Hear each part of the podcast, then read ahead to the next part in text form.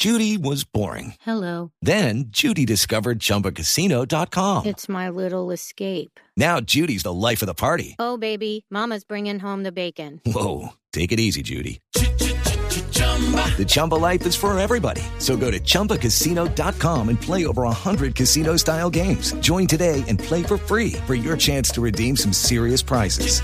chumba ChumbaCasino.com. No purchase necessary. Void where prohibited by law. 18 plus terms and conditions apply. See website for details.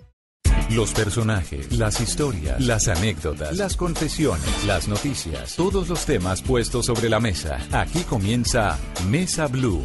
Presenta Vanessa de la Torre en Blue Radio y bluradio.com. La nueva alternativa.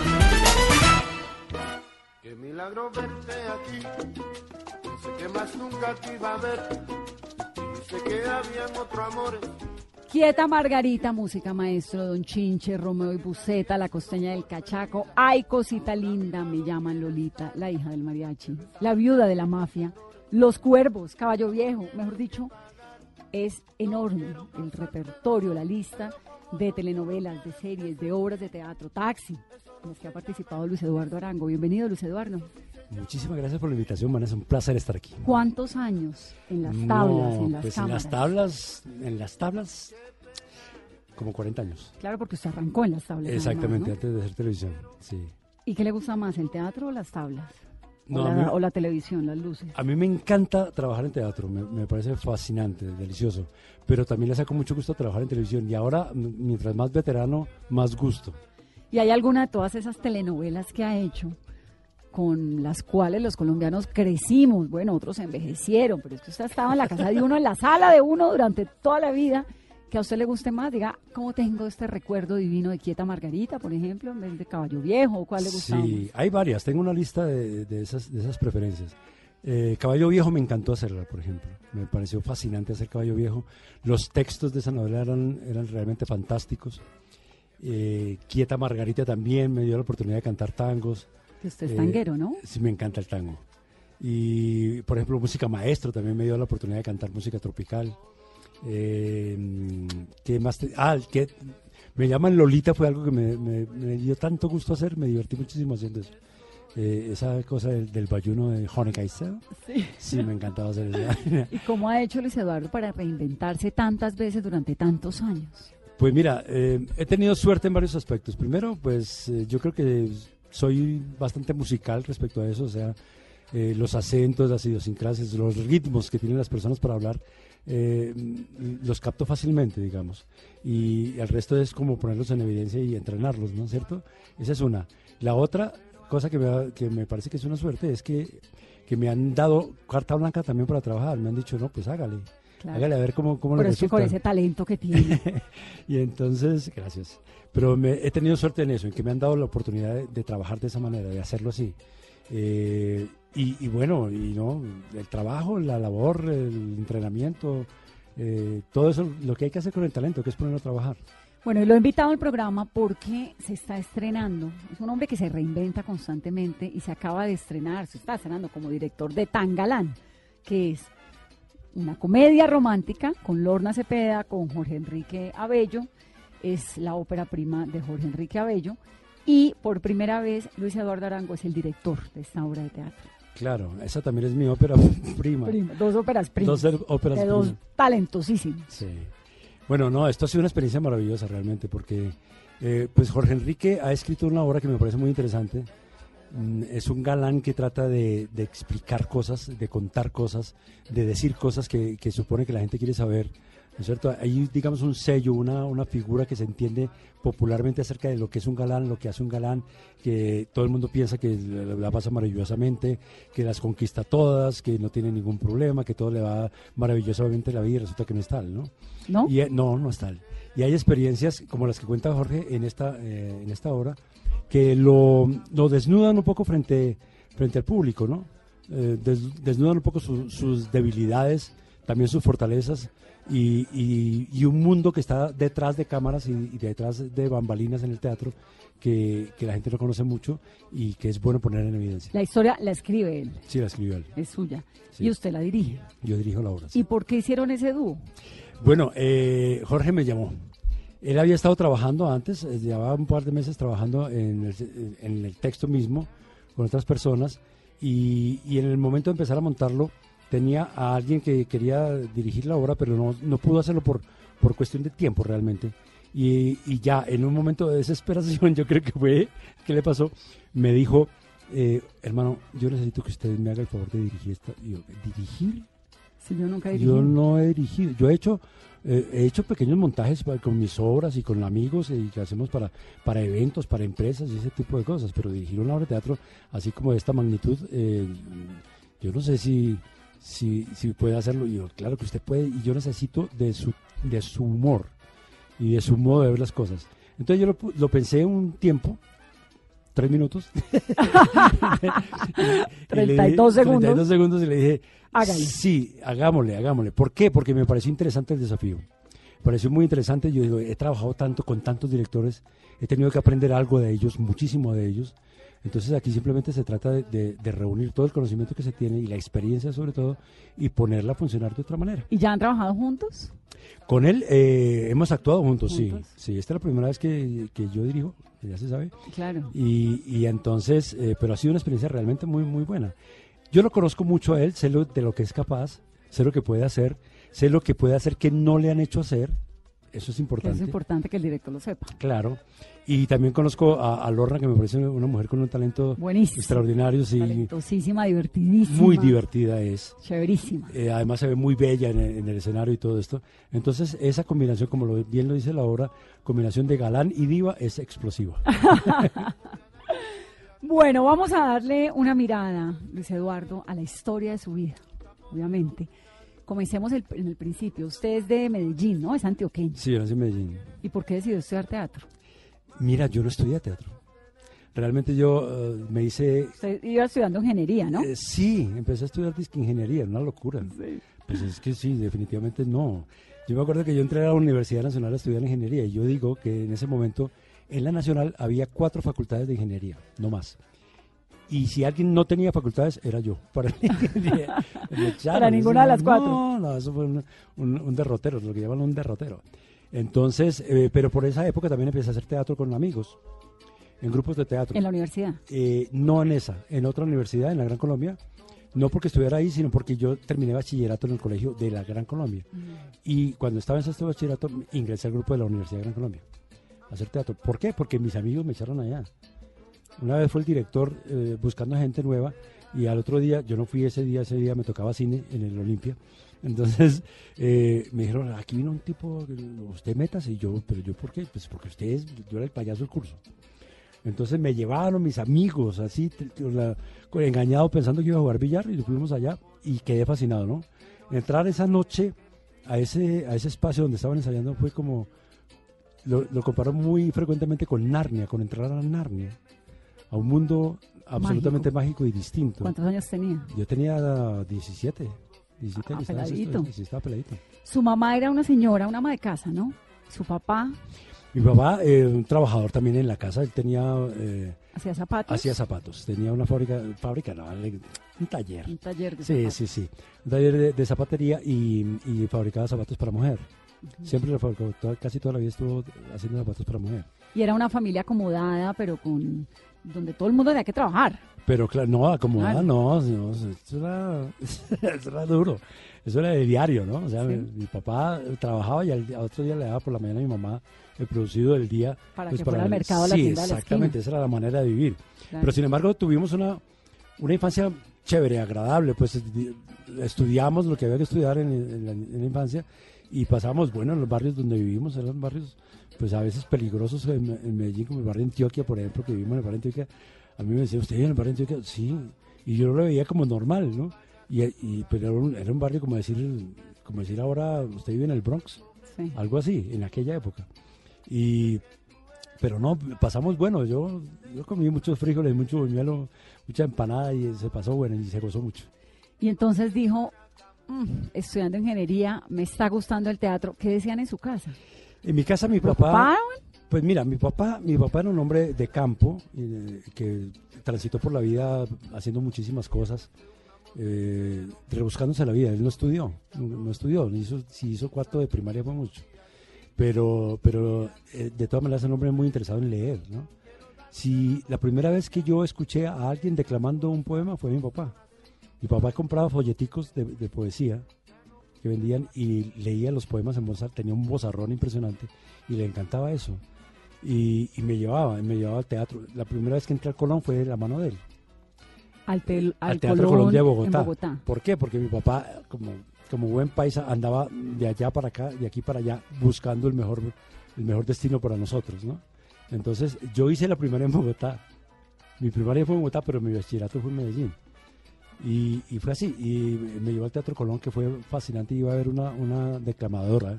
En aquella época había declamadores, se llamaba Berta Singerman, una argentina que entre otras cosas me dio mucho miedo porque era una cosa en montaje con unas luces todas tenebrosas y ella tenía una voz así y todos los poemas eran eh, impresionantes pero pero a él le encantaba y cuando yo le dije que iba a entrar al grupo de teatro le encantó le gustó mucho la idea oh qué bueno sí me gusta mucho eso". no le gustó mucho cuando empecé a llegar tarde a la casa porque eh, los ensayos eran después del colegio entonces ya llegaba yo 12 de la noche y al otro día tenía que madrugar y entonces Claro, cansado eso cara está, claro, eso está muy bueno, pero entonces ¿y el estudio qué? No, tranquilo, papá, que ya sigo estudiando. Y finalmente, después la vida misma me hizo tomar el, el camino. Se graduó del colegio. eh, sí, empecé- Entró a la ingeniería. entré a la ingeniería. La ingeniería me sacó rápidamente y yo seguí en el teatro. ¿Y cómo le dijo a su papá semejante ejemplo? No, es que yo no voy a seguir con ingeniería, me No, voy a dedicar al teatro. ¿O no, ¿Cómo fue eso? Yo tuve un periodo de mentiras terribles. O sea, ellos se fueron a Medellín y yo me quedé en Bogotá. Me quedé en Bogotá y fingiendo que estaba en la universidad. Yo fingí durante mucho tiempo que estaba en la universidad. ¿Cuánto tiempo? Como dos años. Dios dos años santo. hasta que... eh, ¡Qué angustia! No, una angustia brutal. Pero Y- ¿por qué no les decía? ¿Le daba Porque me miedo? daba miedo. A mí me daba miedo no que me fueran a castigar en el desengaño. Claro. Porque yo era... Yo, pues, ¿Y la desilusión? Claro, la desilusión total. Yo soy el mayor de, mi- de mis hermanos. ¿Cuántos hermanos? Cinco. Entonces, yo- era, digamos, el estandarte, lo que... El ejemplo a seguir. El ejemplo a seguir, ¿no? Claro. La- eh, el, el- ¿Cómo se llama? El futuro de la familia estaba asignado, depositado en, mí, en mis delicados hombros. Y entonces, a mí me da mucho miedo, no quería.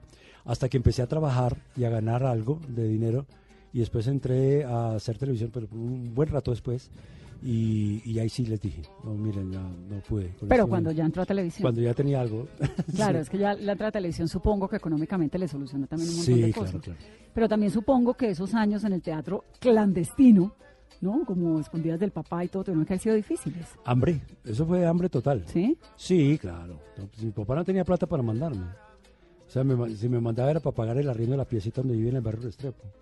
Y entonces, eh, y el resto me lo tenía que conseguir. Y, y, pues me lo conseguía porque, porque yo siempre he tenido suerte con la gente, con los amigos eh, desde esa época. Entonces los amigos míos del teatro y los de la supuesta universidad también eh, me ayudaron mucho. Siempre me ayudaban. Entonces me invitaban a almorzar y pues yo no tenía... eh, o sea, yo tenía una comida al día, que era el almuerzo con mis amigos. Desayuno y comida, pues no. Por ahí en Pues, Bogotá. sí, sí. Por eso el flaco me decía. Y no era capaz de llamar al papá y decirle, No. mire, estoy en esta No, situación, no, nada. No, no, no. no, yo decía, Pero por las obras de teatro le pagaban algo. No, por las obras Nada. de teatro no, porque era un teatro pues aficionado realmente. Y después sí entré a, un, a una convocatoria de una cosa que se llamaba Artes en aquella época. Eh, hicieron una convocato- convocatoria para gente de teatro de todo el país. Y entonces eh, fui a la convocatoria y me seleccionaron. Y es más, protagonicé una obra, el, el Calisto y Melibea, la Celestina. Y ahí sí me pagaron, fue la primera vez que me pagaron por, por teatro, 9.200 pesos, me acuerdo de la cifra. ¿Y le alcanzó para qué? Me alcanzó para tirarle al piso. Primero Al techo. techo. después al piso. Y eh, pagar eh, culebras eh, la- con la señora que me fiaba el almuerzo, eh, ahí al lado de, de donde yo vivía. Y, y ya, eso fue todo lo, lo- para lo que alcanzó. Para pagar para deudas pagar y para ser feliz un ratico. Eso. es. Muy bien. ¿En qué año llegó la televisión? Yo llegué en el año 80, 81, algo así. ¿Y cómo llegó a la televisión? Yo llegué a la televisión un día en que eh, Yolanda García, que quien eh, oficiaba como asistente de dirección de Bernardo Romero Pereiro en aquella época, el gran Bernardo Romero Pereiro, Que ya era Bernardo Romero que Pereira. ya era el señor de la televisión, eh, me llamó para decirme que qué estaba haciendo. Yo le pregunté, eh, le dije, no, yo no estoy haciendo nada. ¿Por qué? ¿Qué pasa? Me dijo, eh, ¿por qué no puedes venir ahora a un ensayo ya mismo, ya? ¿Con quién? Con Bernardo Romero. Yo me llené el susto. Estaban haciendo un cuento del domingo que se llamaba Bola de Cebo y había mucha gente y resulta que eh, ensayaban, ensayaban durante toda la semana y se grababa el sábado. Y durante uno de esos, de esos ensayos, Bernardo entró en crisis con alguien y lo echó. Yo no, vaya, usted no". Y entonces le dijo a Yolanda, llámeme a alguien que se aprenda esto ya. Y entonces e- ella se acordó. Luis Eduardo. Luis Eduardo, porque me había visto trabajar en teatro. Entonces me llamó y yo fui inmediatamente, llegué allá, estaba la playa de, de la televisión en ese momento, estaban todos, Frankie Linero, Consuelo Luzardo, eh, Boris Roth, estos eran una- los mejores. Y, y el papel mío obviamente pues era un personaje muy chiquito, pero era, era importante en la trama del, del cuento. Entonces llegué y me dieron el libreto y me puso a leer, yo leí y tal. Mm, Bueno, bien, sigamos. Eh, o sea, le caí bien con la lectura. Y bueno, ese fue el primer programa que hice en televisión. Y salió en televisión ese capítulo. Sí, ese capítulo salió en televisión, Bola de Cebo. Y él después me llamó para ¿Usted una... esa noche qué hizo? No, yo, yo no sabía qué hacer, era una cosa muy loca, muy loca, porque obviamente pues yo me aprendí el libreto mío, el de todos, todo, me lo aprendí, porque era, ese era como mi oficio, digamos, disciplinario de teatro, aprendérmelo todo. Y, y después me llamó eh, para una novela que hacían que salía a las 4 de la tarde, se llamaba Mujercitas, no la veía nadie, Mujercitas, pero lo estaban haciendo entre amigos, Bernardo dirigía la cosa y lo hacían los sábados, hacían cinco capítulos los sábados. Entonces necesitaban un galán para María Angélica Mayarino. Entonces, que es una mujer alta y, y tal. Y necesitaban un- un galán para él, para ella, y además que no cobrara nada. Ese era yo. O sea, que cobrara poquito. Claro. Entonces me llevaron. Llegué a grabar, eso era con apuntador y todo. Los sábados, muy loco eso. Porque yo Pero me aprendí. uno no está acostumbrado. No, yo me aprendía todo, yo me lo aprendía todo. Y fue difícil trabajar ese, ese primer día, grabar con apuntador. El apuntador, para los que no saben, pues es como una especie de... ¿qué será? Soplador Un. Soplador, sí, que tiene uno en el oído, en el noticiero, pues obviamente hay apuntador, porque es por, por donde le dan a uno las instrucciones, ¿no? Que le dé paso a no sé quién, que le pasa a la otra persona, entonces eh, por ahí también le pueden soplar qué es lo que tiene que decir si eventualmente no sabe. Exactamente. Pues, ¿Cómo haría el asunto? Bernardo era, absolutamente práctico para eso y veloz, ¿no? Y tenía todo súper claro. Hicimos un, un sábado, hicimos los cinco capítulos de la semana de la novela, Mujercitas, y de pronto terminamos tempranísimo. Bernardo mandó a la oficina de RTI que estaba arriba, que había un libreto, solo uno, libreto escrito, casi que manuscrito por el autor. ¿No? El, el siguiente capítulo, que no estaba copiado ni nada. Lo mandó traer y grabamos ese capítulo sin que nadie supiera de qué se trataba el capítulo. Él lo iba diciendo, el apuntador, que era Eliodoro Otero, iba apuntando y él iba marcando los movimientos de todos nosotros. Una vaina absurda. Eso no, eso tampoco se puede hacer, pero él sí lo hizo. Pero era así, se, se trabajaba así. Y entonces ahí estuvo cuánto tiempo, ahí comenzó televisión. Sí, ahí, de esa novela, esa novela para mí resultó muy chévere porque fue más larga de lo que me dijeron en un principio. Y ya no le solucionó el problema económico. Pero claro, pues empezó la solución porque los problemas económicos de los actores son una cosa periódica, ¿no? Entonces uno trabaja una novela Y bien, y, y bien, y si no ahorró, eh, entonces le toca aguantar y apretarse el cinturón hasta que salga otro, otro proyecto. Claro. Y en aquella época, pues para mí peor, porque yo apenas estaba empezando, entonces era muy difícil tener continuidad. y entonces se dedicó a la televisión solamente. No, yo siempre hice teatro paralelo. ¿En algún momento dejó el teatro? Eh, no, así como dejarlo, no, no, abandonar el teatro, no. Siempre hacía el teatro era como su hobby y la televisión Claro. el sustento. Exactamente. ¿Y con quién vivía en Bogotá? Yo viví primero eh, solo, un buen tiempo solo, después empecé a conocer mujeres, y entonces empiezo a vivir con, con el amor. con el amor. Y el papá y la mamá ya por fin no, les dijo. ¿Cómo fue ese día que les dijo? Bueno, la verdad es, Prendan el televisor esta noche a las ta, ta, ta, ta, porque no les había dicho que iba a trabajar. Entonces, ¿cómo así? Porque no prendan, no. Televisor de la casa. Mi mamá casi se muere de la emoción, claro. Y mi papá también. ¿Y qué pasó ahí? ¿Por qué? ¿Qué hiciste? Y yo, no, es que estoy trabajando, ahora, ahora soy actor de, ahora soy actor. Sí, sí. Ya no soy más ingeniero ni lo voy a hacer nunca. Y de ahí en adelante apoyo total y feliz. Sí, sí, claro, claro. Claro, porque los dos, pues mi papá se murió ya, se murió en el 2000, y mi mamá vi- vive aún. Y Ay, qué lindo. ¿Cuántos sí, años tiene? 85 acaba de cumplir. Y orgullosísima de su hijito Sí, mayor, me divina.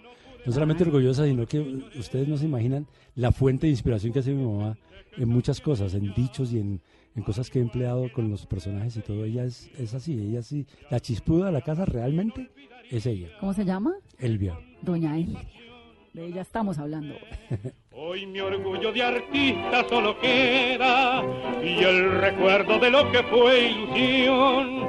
En mi estudio de pintor guardo escondida la paleta con que yo pinté la flor. Su primera esposa, Luis Eduardo, es Carolina Sarmiento. Sí, Tiene un hijo con ella, ¿no? sí, Su segunda es Ana Bolena Mesa. Sí. Dos hijos. sí. ¿Le gustan las actrices? ¿O es que en el mundo de la actuación uno solamente se lo aguanta uno igual a uno?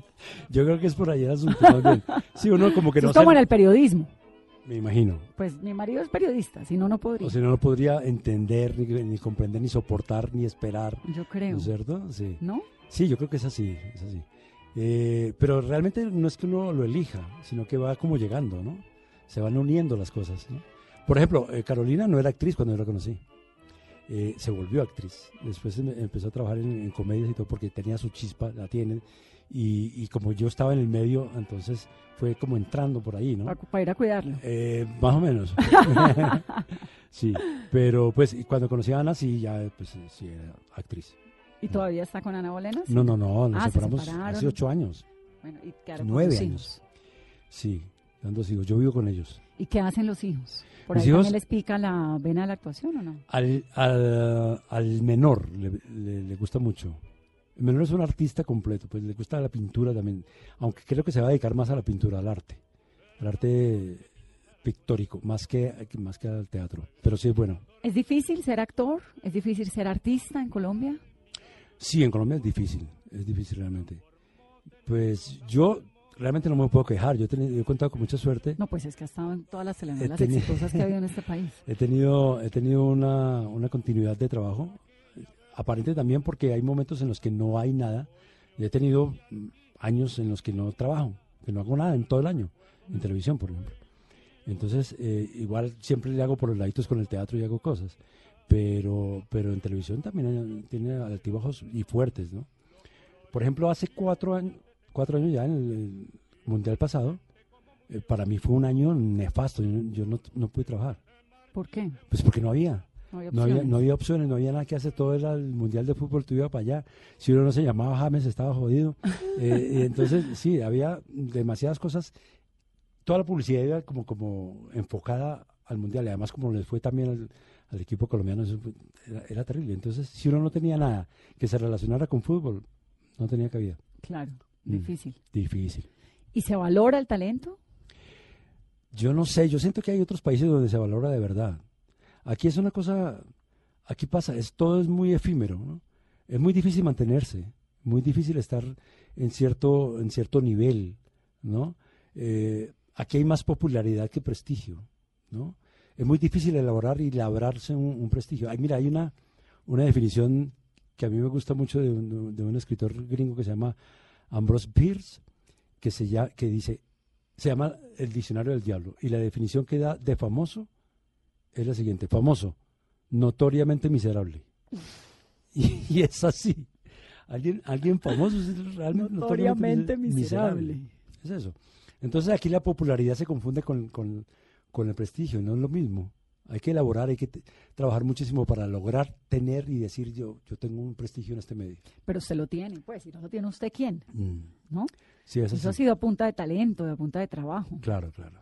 Y por eso uno entiende también que los momentos de popularidad son momentos, son cosas que, que pasan y que hay que simplemente agarrarlas y, y pararse ahí para elaborar otra cosa. ¿Qué fue lo que más le aprendió a Fanny Mickey? Mira, a Fanny, ah, a Fanny Mique y había que aprenderle muchísimas cosas. Primero que todo, la humanidad, ¿no? Esa, esa mujer sabía exactamente de qué se trataba estar vivo, ¿no? ¿Qué había que hacer para mantenerse vivo, para seguir vivo? Fanny yo creo que hizo lo que le dio la gana eh, con su vida. Y eso es muy valioso para mí. Yo siento que eso es realmente valioso. Alguien que es capaz de decir, yo quiero esta vida y la voy a hacer así y la hace, ¿no? Y pasando por encima de muchísimas cosas, todos los obstáculos habidos y por haber. Además, una mujer muy generosa en el afecto, mucho, Amorosa. amorosa. Y entonces ella lo abrazaba y uno sentía un abrazo, de verdad. Era totalmente clara en eso. Y al que no le caía bien, tam- también. También. era clarísima en que no le caía bien. Sí. Uno sabía a qué atenerse con esa señora. ¿Era exigente? Sí, mucho, mucho, mucho, porque, porque ella misma era exigente con ella. Fanny dormía tres horas diarias, Uy, o cuatro, sí. no dormía más. Y se levantaba a trabajar y siempre andaba con, viajando en los aviones, andaba con su, con su, eh, ¿cómo se llama eso? Su agenda, que todo lo tenía anotado ya, no- la, la cosa electrónica poco, todo lo anotaba, ¿verdad? Con, con bolígrafo, hermano. Una agenda gordísima, ¿no es cierto? Donde anotaba todo, todo. Y, lo- y una memoria fantástica tenía. Y usted, Luis Eduardo, en alguna entrevista previa en la preparación de este programa, leí que un día le llegó como enguayabado, cansado. ¿Qué fue lo que pasó?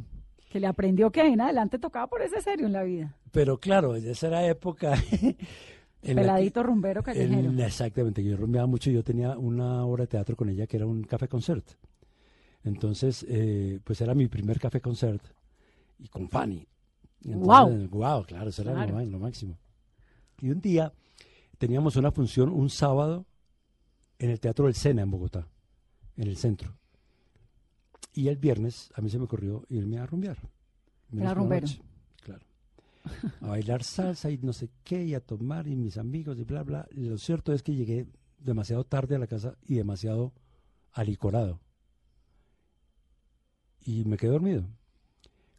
Me despertó el teléfono De la casa, porque de en mi época casa. no había celular. Claro, de mi casa. Cuando yo, de esos teléfonos negros que sonaban fuerte. Mm. Cuando yo oigo el teléfono, me despierto y digo, ¿yo qué, ¿dónde estoy? ¿Esto qué es? No, qué sabí- sabía que era Fanny. Lo- todo lo pensé inmediatamente, no contesté. Me metí a la ducha, la ducha más fría que pude tener en mi cabeza. Agarré mi Renault 4, que tenía un Renault 4 en esa- en esa época, y me fui como alma que lleva el diablo y llegué allá, pero ya era muy tarde. O sea, la función estaba a la una de la tarde y yo llegué a las dos. ¡Wow! Mientras tanto, Fanny, que se las sabe todas, tenía, tenía a todo el mundo engrupido ahí que algo había pasado, que no sé qué mierda, pero que esperaran, perdón, soy muy grosero, No, no. que, que, que esperara, que, que, que esperaran, que ya venía y no sé qué, y yo llegué.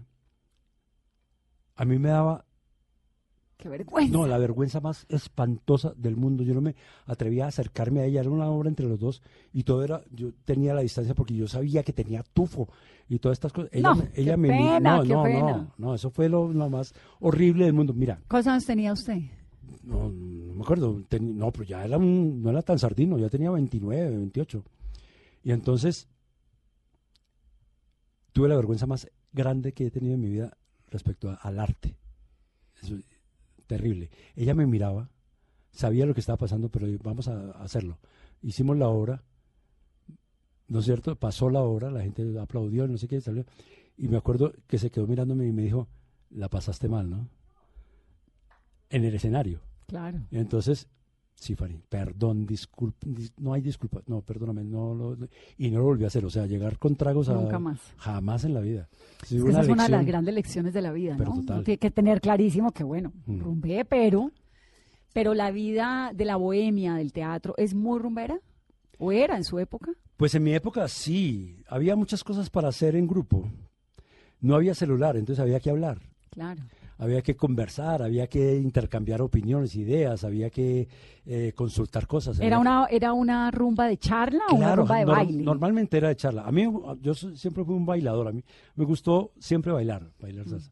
Pero, Mm. Y cantar o no. y cantar también. Claro. Pero, pero la- las reuniones esas eh, de, de grupo de teatro y todo normalmente eran de oír música y de hablar, de hablar y de compartir muchas cosas y tomar, eso sí, tomaba mucho trago. ¿Qué tomaban? ¿Aguardiente? Aguardiente, claro. Como Sí, no había, no había para más. De pronto había que hacer cócteles raros, como por ejemplo agarrar eh, jugo de toronja Con aguardiente. o con vodka, pues, pero eso barato, ¿no? Entonces se revolvía y con azúcar y tal. Hacían unos cócteles raros para que rindieran y, y pudieran emborracharse con un poquito. Para que alcanzara la Sí.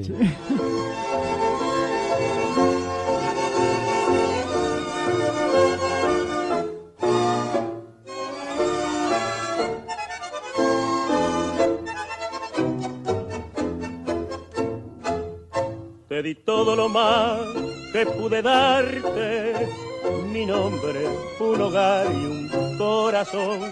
Tus ojos los veía en cualquier parte, vivía solamente para vos. con lágrimas de sangre me pagaste.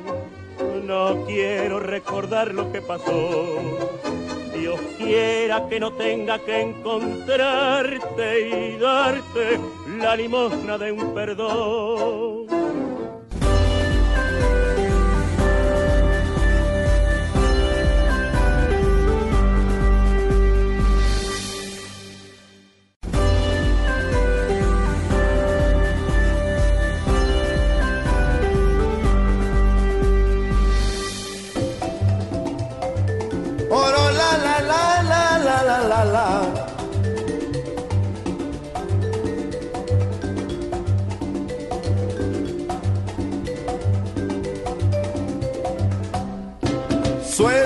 Los cueros tumbadores, ritmo caliente para gozar. Quinten hasta la medianoche que con mi negra voy a gozar. Ritmo se pone tan sabroso que no resisten ya los pies. Si tú eres guarachero, quítate el sombrero y ponte la rumba a gozar. Oye que esto se pone bueno, vamos a bailar rumbero, que la rumba es para gozar. Suena galán, galán, mi ritmo es para gozar. Suena la, suena la rumba, rumbero, la rumba está buena ya. La obra se llama Tan Galán. Tan Galán y lo dirige Luis Eduardo Arango. Por primera vez es el director de una obra de teatro. Va a estar también Jorge Enrique Abello, quien es el escritor de la obra. Y esta mujer maravillosa que es Lorna Cepeda. Es buenísima y es súper divertida. Luis Eduardo, ¿la obra arranca cuándo? Eh, arrancamos temporada el 2 de febrero. ¿Y es cuánto tiempo? Vamos a estar dos meses en el Teatro del Gimnasio Moderno. O sea, a partir del 2 de febrero, dos meses seguidos. Exacto. ¿Todos los días o eso iba a preguntar? Viernes y sábado a las 8 de la noche y domingo a las 6. Domingo a las 6 de la tarde. Bueno, hay que ir a verla, tan galán. ¿Y usted qué tiene de galán? ¿Yo? Usted fue un- el gran Yo- galán de las telenovelas. Mira, de galán tengo tres hijos. Tres hijos, cinco esposas. mentira. no, no, tampoco. No, era, era, bueno, era una época en que uno podía ser galán. Eh, pues yo no sé, yo creo que el afecto y como el, el gusto por, por, por, por la mujer que, que está conmigo y las ganas de que se sienta bien, de que esté, se sienta querida, amada, en fin. ¿Pero han cambiado los galanes? ¿Todavía hoy hay galanes o con esto de la liberación femenina y, y esto de las mujeres que a mí a veces me parece un poquito exagerado también, ¿no? A que mí también me nos parece un tanto. sí, Se está sí, acabando el... Pues ahora yo creo que a la ¿El gente ya le da miedo como darle un una halago, un piropo a una mujer porque para que no la confunda que le está acosando, que le está diciendo cosas raras, ¿no? Eh, ha cambiado mucho todo, todo. Eh, a mí hay algo que, que, que me preocupa más. Eh, las redes sociales me, me parecen aterradoras. Yo, yo no te- estoy en redes sociales y no las manejo, no sé manejarlas. Mm. Y tampoco como que quiero mucho aprender. Eh, para, sí, para mí sigue siendo importante la conversación, el cara a cara, el mirarse a los ojos, el eh, tocarse un poco, el darse la mano. Sí, eso es irreemplazable. Y, absolutamente. Entonces, sí, me, me abate sobremanera llegar, por ejemplo, a un restaurante y mirar a la mesa siguiente cuatro personas, cada uno con su Con su teléfono. celular en la mano. Como si no estuvieran allí, no entiendo. Sí, se ha perdido mucho, ¿no? Mm. Esa conversación. Creo que, bueno, yo también soy una romántica por excelencia y me fascinan los galanes y, y valoro tremendamente eso, la posibilidad de conversar, de tomarse un vino, de mirarse a los ojos, de, ¿no? Sí. Usted hace parte de una institución, digamos, usted, esa institución del teatro y de la televisión en Colombia, y estamos pasando, a propósito de lo que hablamos ahora del coqueteo y del galanismo, estamos pasando por una época pues muy complicada donde las mujeres estamos sacando a relucir una cantidad de historias de abusos y una cantidad de historias de violaciones y de juegos de seducción que no necesariamente eran de parte y parte. En la época suya, en el teatro, en todo lo que ha visto en tantos años, ¿cómo ve esto? Pues mira, eh, el hecho de, de que los hombres empleen su masculinidad para, para imponerse ante, ante las mujeres, yo creo que eso es histórico. Sea, me parece que ha sido durante toda la, la historia de la humanidad, ha sido así. Eh, solo que eh, eh, de un tiempo para esta parte las mujeres han- se han valorado más, han creído en sí mismas, ¿no es cierto? Saben que tienen que ser respetadas, de otra manera se, se hacen respetar. Entonces ya la cosa está, mm, digamos, más equilibrada. Pero, pero eso seguirá existiendo. Ni siquiera, ni siquiera entre hombres y mujeres o de hombre a mujer, también se da de mujer a hombre. O sea, es, es como, digamos, como el uso y el abuso de, del estatus, o del poderío, o de la jefatura, o, o de, o de tener eh, armas para que al- alguien se, sea detenido o sea impulsado a, a hacer una cosa, ¿cierto? Eh, es, una, es algo como inherente a la humanidad, lo cual es realmente fastidioso. Sí, pero es cierto, Pero- siempre pero ha sido así, Las mujeres así. hemos, y ahora pues estamos en una época maravillosa en la cual estamos rompiendo barreras de silencio y no, y sabemos que estamos de tú a tú, de frente a frente, en todo, en competitividad, pero también en obligaciones, en responsabilidad Sí. con los señores. También hay mujeres, y, y durante la historia, o a lo largo de la historia, que han usado eso, que han usado esa, ese, ese estatus, Capaz esa- de ese, esa ese poder de seducción. ese poder de seducción. Y la diferencia de estatus ha, ha sido usado desde abajo hacia arriba para, para dominar, o para lograr cosas, o para hacerse mejor. Pues tanta época, la época anterior, hace que no mucho, 40, 50 años, donde la mujer tenía que casarse para eh, cons- conseguir su marido, para que Sí, la sí, mantuviera. No se pensaba en que una mujer pudiera mantenerse por sí misma. Sí, ¿no? para ser alguien en la vida tenía que ser la señora Exactamente. de- ¿Y qué usaba? La seducción. Usaba eso, el que ser mujer, el ser más débil, el estar por debajo, para lograr con- conseguir algo de, de un hombre. En tantos años suyos de carrera, ¿cuántos? ¿40 más o menos? Sí, más o menos. En 40 años de carrera, ¿en algún momento ha sido testigo de episodios de abuso, de poder por parte de un hombre para, frente a una mujer? Lo que se está denunciando ahora tanto, como lo que pasó con Harvey Weinstein, por ejemplo, en Estados Unidos. Pues testigo de que alguien hubiera us- usado su poder para de hecho, lograr. este tipo, este director o este actor abusa y, Sí. y obliga a mujeres Sí. para poder darles oportunidad de, de brillar en las tablas o en el mundo del teatro. Pues mira, yo, yo he sido he sido testigo de, de- de abusos no en ese sentido, no, no digamos abusos de carácter sexual para, para lograr o para que una mujer logre cosas o para obligarla a que haga eso para que Para ascender. para, o para ascender o para mantenerse Mm. o para no echarla, ¿no es cierto? Que se usa mucho. Yo he, he sido testigo de otro tipo de presión de, de hombre a mujer, otro tipo más psicológica, digamos. De eso otro no, jamás vi a nadie haciendo nada. ¿De qué tipo de presión? Como, como eh, por ejemplo, decirle, tú eres una mujer y eres inferior y por eso tienes que hacer esto y esto y esto. Wow. ¿No? Ese tipo de cosas. Sí, sí. A mí no me digas que, que- no, me, no me protestes ni me digas porque tú eres mujer. Yo soy hombre. Wow. Eso, sí, eso sí lo vi Sí. mucho tiempo.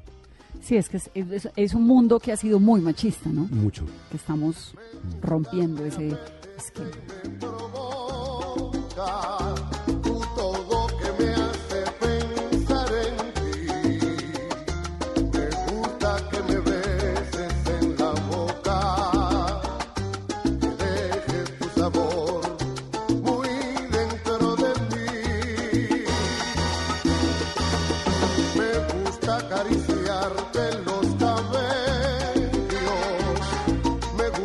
La dulzura de tu voz.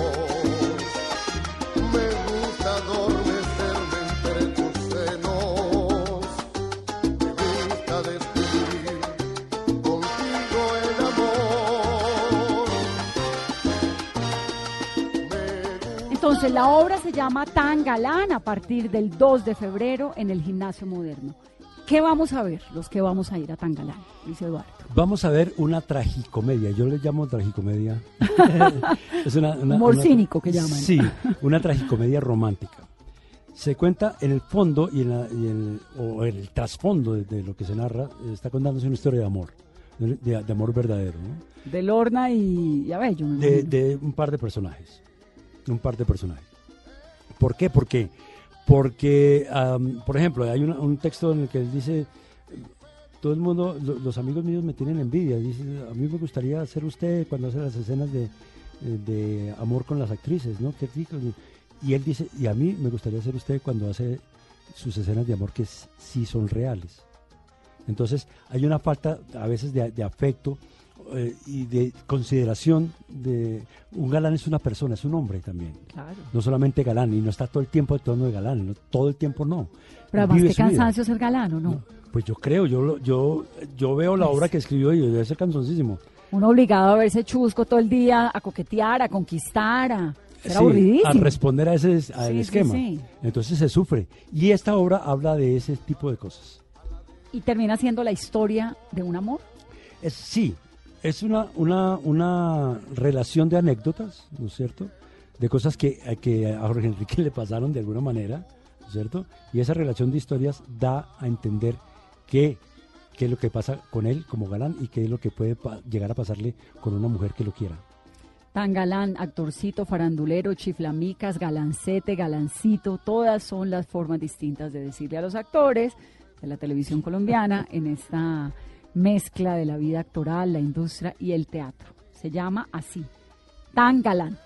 Vamos a verla, 8 de la noche, jueves, viernes, sábado, No, domingo. viernes, sábado, viernes, sábado. Viernes, sábado a las noche. 8 de la noche, domingos Domingo a las las 6 seis. de la tarde en el Teatro del Gimnasio Moderno a partir del 2 de febrero. Pues Luis Eduardo, ha sido un gusto. El gusto es todo mío, muchas Qué dicha de gracias. conversación. Bienvenido siempre acá. Muchas gracias, Vanessa. Ah, ¿qué- ¿Cuál es el papel que quisiera hacer de su vida? Que le falta que diga esto tal vez. Yo creo que uno no lo sabe sino hasta que lo encuentra de frente. Hay uno que yo siempre quise hacer, pero es muy difícil hacerlo. Es, es el rey Enrique II en, en Beckett, que me fascina ese personaje. Me encanta, siempre me- yo siempre quise hacer. Me parece que es la suma de la actuación de alguien. Y lo haría perfecto usted. Me encantaría hacerlo. Es que usted es muy dinámico, porque usted puede pasar de quieta Margarita a caballo viejo, pero también puede ser el, el- el- el rey Enrique, digamos, tiene como uno, puede ser un galán, Sí. tiene un montón de facetas. Y- y- ¿Nunca se encasilló con un personaje? Que No, dijeran- afortunadamente no. Nunca, ¿no? Afortunadamente no. Eh, la gente lo reconoce a uno por personajes, pero no por un personaje. Claro. sino Porque hay actores que se quedan con un personaje. Sí. O que siempre uno evoca a este actor con este personaje. Sí. ¿Usted cómo hizo para no en- encasillarse con un personaje? Eh, pues la suerte que te cuento, que me, que me llamaron y creían en mí y, se- y sabían los directores que yo podía hacer otra cosa distinta. Porque lo había mostrado, porque el teatro también ayuda mucho para eso. Claro. Pero por ejemplo, eh, hice una cosa que se llamaba la, la prepago, la prepago, y otra que se llamaba Los Protegidos, donde yo no sabía que yo fuera tan malo. Es decir, uno como que, que se esculca a sí mismo para hacer estos personajes. ¿De dónde saco yo esta, esta maldad y este modo de pensar tan perverso? Sí. Y uno tiene sus pensamientos perversos. Lo que pasa es que eh, en la vida real esos pensamientos perversos, como por su educación y por su manera de, de haber crecido y vivido, hace que, que estén a un lado, pero que están ahí, están. Uno tiene, todos tenemos nuestros demonios adentro, que de pronto saltan a la vista. que ojalá no, Sí. preferiblemente. pero chévere que uno lo pueda Claro. dejar saltar en el escenario. Y delicioso además que pueda sacarlo a relucir Pero para claro. algo que es parte de la vida de uno, ¿no? En su caso, que es ser actor. Catarsis total. Catarsis. Luis Eduardo, gracias por estar con nosotros aquí en esta conversación de domingo. Gracias a ti. Luis Eduardo Arango, ya saben, la obra Tan Galán, a partir del 2 de febrero. Esto es Mesa Blue. Soy Vanessa de la Torre. Que tengan un muy feliz resto de fin de semana.